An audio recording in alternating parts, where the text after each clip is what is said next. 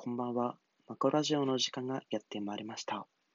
本日は第68回目の放送になります。今回、このラジオトークでお話ししていく内容が、可処分時間の使い方について、まあ、私なりの経験を交えてお話ししていきたいなと思います。まず私についてなんですけれども、今社会人1年目の人間で、もうすぐで社会人が半年、社会人1年目が半年過ぎようとしています。で、社会人になってから、まあもちろんなんですけれども、学生の時と比べて、可処分時間、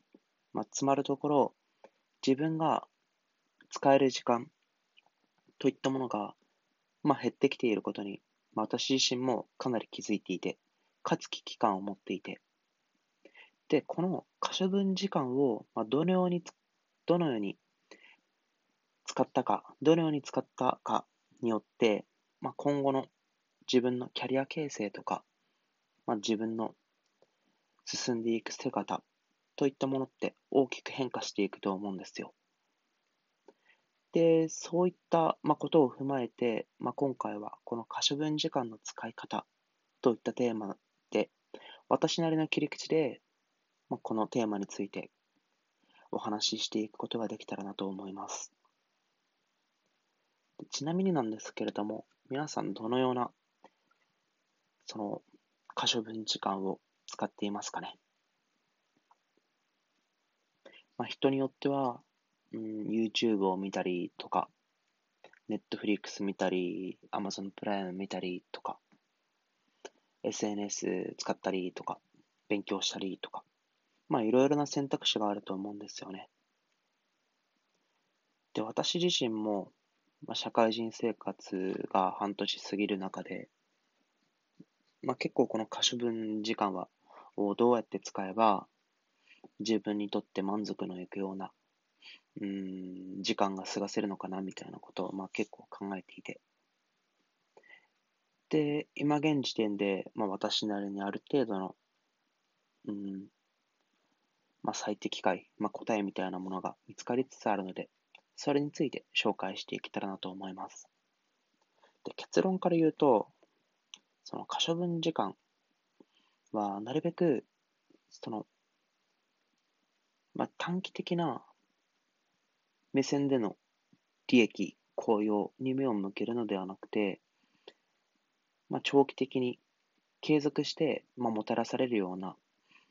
えーもたらされる効用につながるようなことに時間を使うべきなのかなと私は思います。これってどういうことなのかというと、まあ、前者の方ですね、まあ、短期的な効用を得る時間の使い方とは何ぞやといった話なんですけれども、まあ、例えば先ほども言ったような、まあ、ネットフリークスを見たりとか、SNS をまあ見たりとか、YouTube を見たりとか、まあ、こういった作業って、うーん、大体、まあ、1年後とか2年後、まあ、何も残ってないじゃないですか。まあ、まあ、100歩譲って、まあ、映画とかですね、に関しては、うーん、大きな発見があったりとか、もう人生を変えるような映画に出会うことといったことも、まあ、少なくないと思うんですけれども、まあ、私的には、あまりこういったことに時間を使うべきではないのかなと思います。もちろん、こういったこの直接的な効用がもたらされる、まあ、時間の使い方って、まあ、ストレス解消にもすごく使えますし、まあ、楽しいですし、まあ、感動もしますし、まあ、すごく、うん、まあ、生活をする上で、まあ、潤いを与えてくれるような時間の使い方だと思うんですよ。で、私自身も、まあ、最近はもうネットフリックスが解約してしまって、ツイッターももうアンインストールしてしまって、まあ、見ていないんですけれども、まあ、YouTube に関しては、うん、まあ、かなり私の可処分時間の中で割いている大きな要素の一つになっていますと。で、やはりまあこういったものって、うん、まあ、私個人的な意見なんですけれども、なかなかその、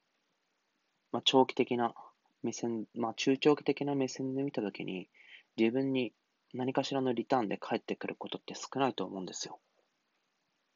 うん。で、やっぱりそういったものに時間を使えば使うほど、まあ、自分の、まあ、将来的になりたい像から、まあ、離れていってしまうのかなとも思います。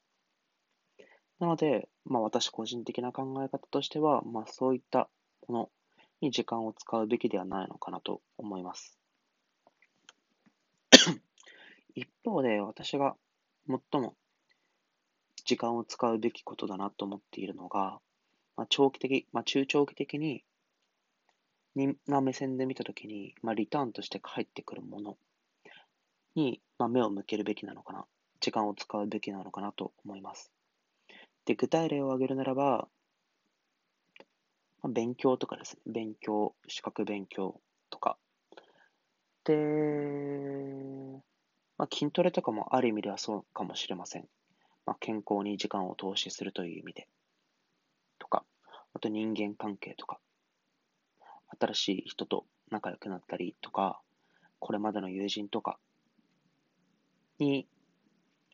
うん、会ってみるとか、話してみるとか。あとなんだろうな、まあ、ブログとかもそうかもしれませんね。長い目線で見たときに、発信力、発信するためのまあ手段としてブログがあった方が、私はいいなと思いますし、で、あわよくば、まあ、そこで収益化をすることができれば、まあ、ちょっとした、うん、ちょっとした、なんて言うんだろうな、お小遣い稼ぎにもなりますし、なかなかメリットはあるのかなと思います。うん。で、まあ、このような中長期的に、まあ、リターンとして返ってくるようなものに、まあ、時間をある意味では投資するといった、まあ、視点が可処分時間を使っていく上では重要なのかなと思います。これを投資として考えると、すごくわかりやすいと思うんですよ。で、自分の持っている可処分所得と言われる1日あたり使えるある意味お金ですね。まあ、資産。使えるお金。といったものをま、どのようにポートフォリオを組んで投資をしていくのか。といったことに、まあ、目を向けてみると、結構わかりやすい話なのかなと思っていて。で、前者の方の話ですね。その、まあ、短期的にな効用をもたらすような時間の使い方。これは、まあ、投資で例えるならば、うーん、まあ、短期的なリターンは、まあ、少しあるけれども、まあ、福利が、福利が働かないような投資の仕方なのかなと思っていて、うん、言うならば、まあ、短期保有で、うん、短期保有の即、うん、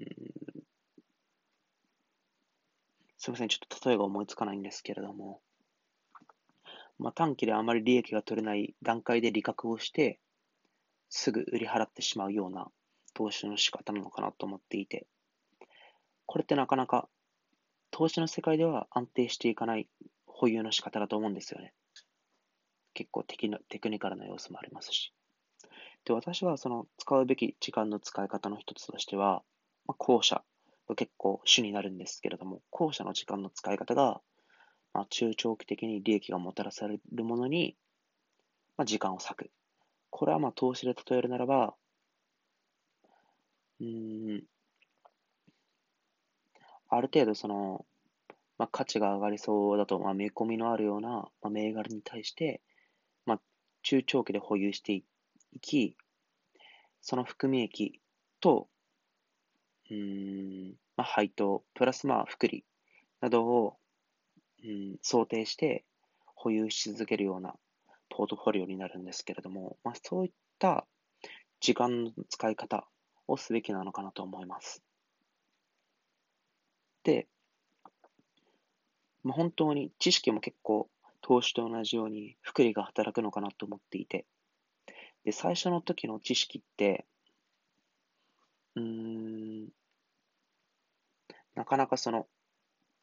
知識ベースでの発見とか気づきって少ないと思うんですよね。あ例えば、なんだろうな。うん。まあ、英語について例えるならば、英語を最初知らない人っていうのは、まあ、単語から覚えていくと思うんですけれども、単語を覚える量が増えれば増えるほど、勝手にその、うん、回っていくというか、最初の段階、1、その数字の単語しか知らない人にとっては、少しか多分視野って自分の見える世界っていうのはないと思うんですけれども、広げては広げていくほど、徐々にそれがベースとなって、知識が自動的についていくような段階に乗ることができるのかなと思っていて、これは私は主にその知識における、まあ、福利が働いている状態だと思うんですよ。で、これを早い段階からたくさん持っておけば持っておくほど、後々の人生が結構豊かになるのかなと思っていて、で、こういったことに、まあ、知識の種を植えるような作業を、に、可処分時間を使っていくべきなのかなと私は思います。で、水をやるためにも、やはり時間が不可欠になってくると思いますので、早い段階で知識の種といったものを見つけて、まあ、水やりをしていくために時間を使うで。そういったことをすべきなのかなと、私個人的には思います。以上で本日第68回目の放送を終えたいと思います。ではまた明日。